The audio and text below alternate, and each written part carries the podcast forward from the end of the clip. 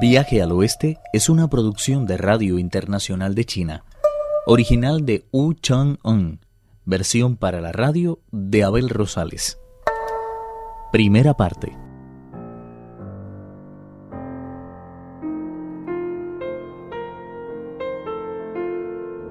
Tras viajar durante mucho tiempo por el mundo de los muertos, el emperador y sus acompañantes, designados por los reyes del mundo inferior, llegaron al cruce de los seis senderos de la transmigración. El emperador preguntó, ¿Qué significa todo esto? Debe tomar cuenta de todo esto y hacerlo público después en el reino de los vivos.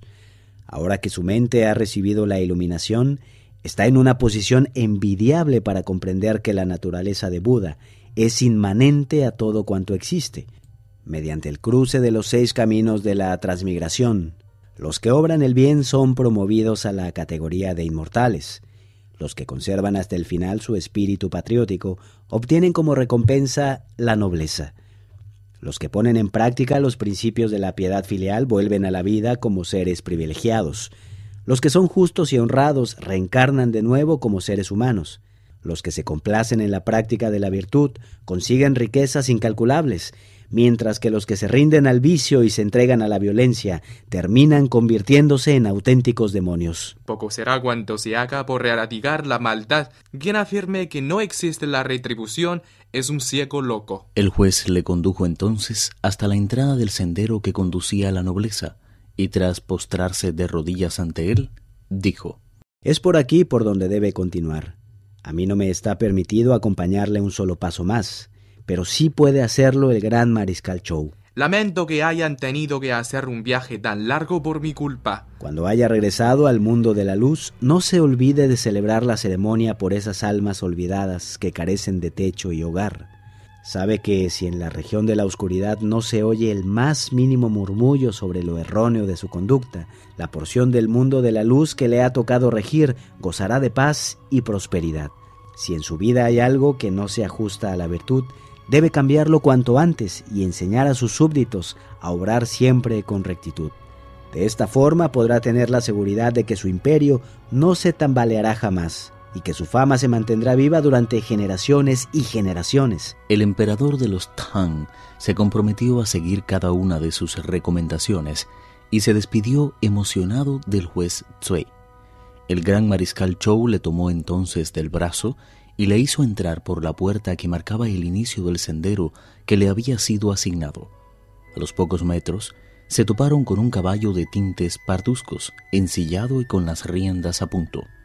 Sin pérdida de tiempo, el mariscal ayudó al emperador a montar y el caballo salió disparado como una flecha hacia adelante, alcanzando al poco rato las orillas del río Wei. El mariscal le agarró de la pierna y le dio un empujón que le hizo perder los estribos cayendo cuán largo era en el cauce del río Wei.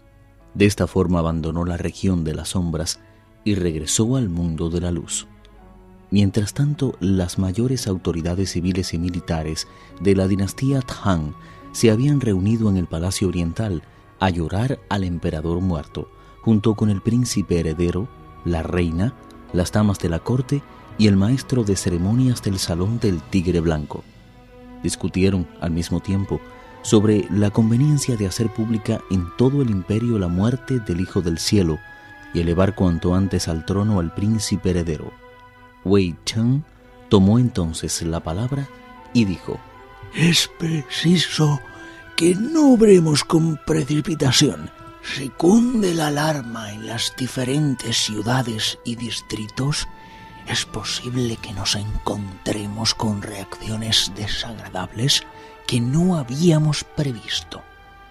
Sugiero, por tanto, que esperemos un día más.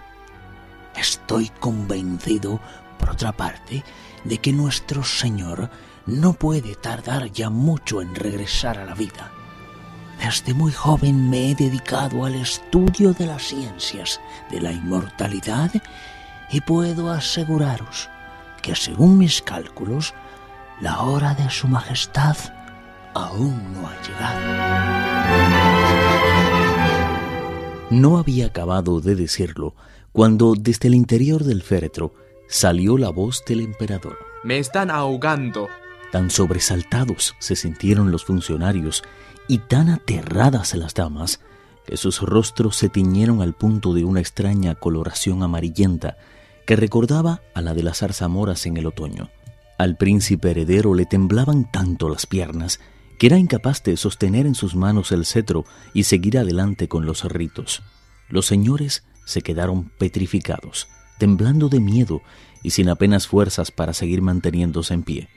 Todo el salón del Tigre Blanco parecía un puente con las tablas rotas y el estrado sobre el que descansaba el catafalco, un templo recién arrasado. Lo que ocurre es que Su Majestad acaba de regresar al mundo de los vivos. Rápido, traigan algunas herramientas para abrir esto. Levantaron la parte de arriba del ataúd y vieron que Chun, emperador de los Tang, abrió entonces los ojos y exclamó totalmente abatido. No pueden imaginarse lo que he pasado. Por poco me ahogo después de haber escapado por los pelos de ataque de unos demonios malévolos. Íbamos montados a caballo y al llegar al río Wei me detuve a contemplar dos carvas que estaban jugando en el agua. Aprovechando mi distracción, este traidor de Joe me tiró de caballo de un empujón y fui a parar a la corriente, donde por poco me ahogo. El primer ministro dijo Me temo, Majestad, que aún no se ha librado del todo de la influencia de los muertos. Y ordenó traer una medicina para calmar y a la vez fortalecer su espíritu. Se le sirvió a continuación un preparado de arroz y sólo cuando lo hubo tomado dos o tres veces volvió a recobrar la conciencia y el pleno dominio de todos sus sentidos. El emperador de los Tang permaneció tres días y tres noches en el reino de la muerte antes de regresar otra vez al mundo de los vivos. Sobre tan extraordinario suceso existe un poema que dice, ¿Cuándo ha cambiado el mundo desde la época antigua? Infinidad de reinos ha surgido y después se han desplomado a lo largo de toda la historia. El paso del tiempo ha sido incluso testigo de las incontables maravillas de los Zhou, los Han y los Qin. Pero por muy grandes que éstas hayan sido, no se pueden comparar con la vuelta a la vida del emperador de los Tang.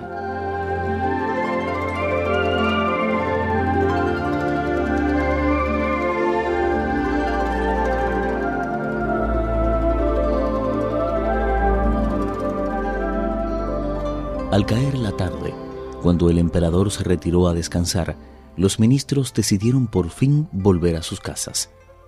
A la mañana siguiente se despojaron de sus ropas de luto y acudieron a la corte luciendo sus espléndidas túnicas rojas, sus llamativos sombreros negros, sus atractivos fajines color púrpura y sus innumerables adornos de jade y oro. Tai Chun, por su parte, durmió toda la noche de un tirón de tal manera que cuando se hizo de día se sintió totalmente recuperado. Como si nada hubiera ocurrido, se puso la corona, una lujosa túnica de color rojo oscuro, un artístico cinturón de jade verde procedente de la montaña azul y unas botas de cuero de una sola pieza. La majestad de su porte superaba con mucho a la de todos los personajes de la corte juntos, pudiéndose afirmar que su figura resumía toda la grandeza de su espléndido reinado. Qué extraordinariamente justo y recto era el emperador de los Tang, el majestuoso Li Shimin, que volvió del mundo de los muertos. En cuanto se hubo vestido, el emperador se dirigió en su palanquín de oro al salón del tesoro, donde convocó a todos sus ministros, que gritaron entusiasmados nada más verle. ¡Viva el emperador! Viaje al oeste uno de los cuatro grandes clásicos de la literatura china.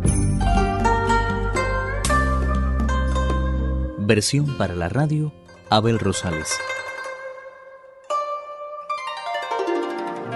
Actuaron en este capítulo Alejandro Lee, Juan Carlos Zamora y Guillermo Lee.